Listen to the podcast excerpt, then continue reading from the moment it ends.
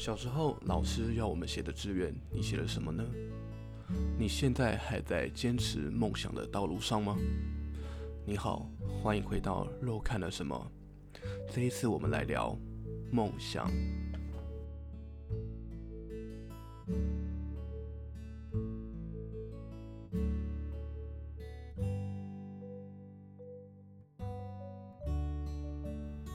还记得小时候的每个晚上六点半，我都会在电视机前面守着我最喜欢的卡通《七龙珠》。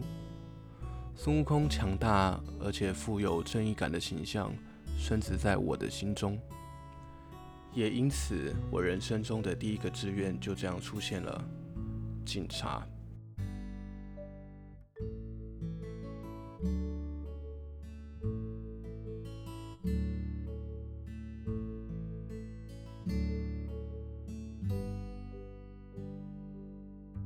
忘记是什么原因，国中突然很想当厨师。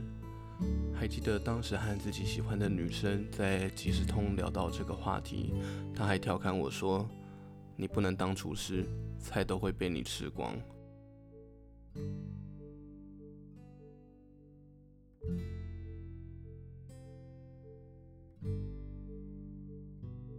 当下觉得她蛮幽默的。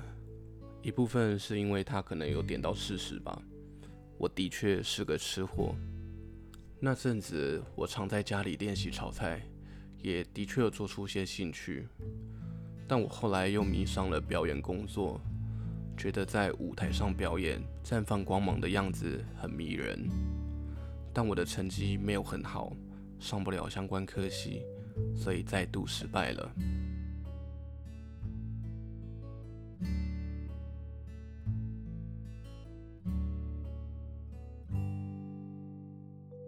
时间来到了高中，当时觉得自己游戏玩得不错，所以萌生了想要当电竞选手的想法。这条路也是我饱受最多嘲笑的一条路。我当时的确有被影响，觉得很多人都不懂我，但亲近的朋友反倒觉得可以试试看。毕竟被嘲笑的梦想才有实现的价值。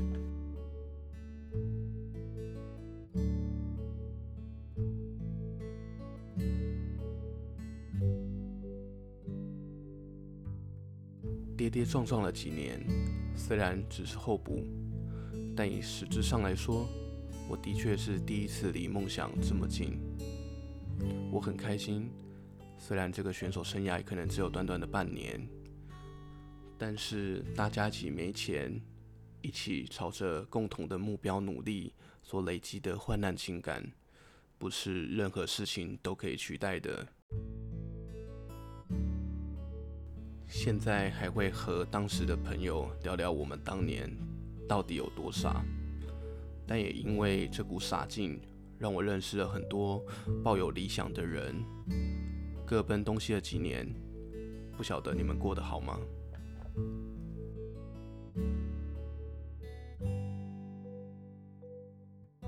我是一个拥有着许多梦想的人，尽管这些梦想终究可能都只是昙花一现。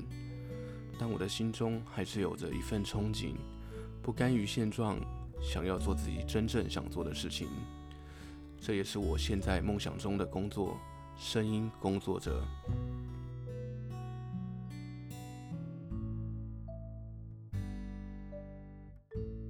高中开始就有朋友说我的声音很好听，有磁性。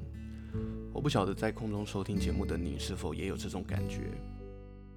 但我的确是喜欢和朋友聊天、了解别人故事的人，所以开了这个节目，希望能遇到知音。那你的故事是什么呢？欢迎底下留言和大家分享哦。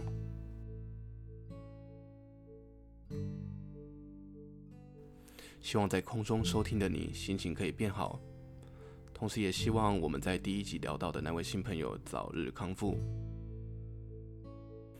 得知他昨天爆哭，我的心里其实也不好受。很高兴可以认识到你，希望你可以勇敢的站起来，继续带给我们欢乐，好吗？我们这次的节目就到这边告一个段落，谢谢在空中收听的你，我们下次再见。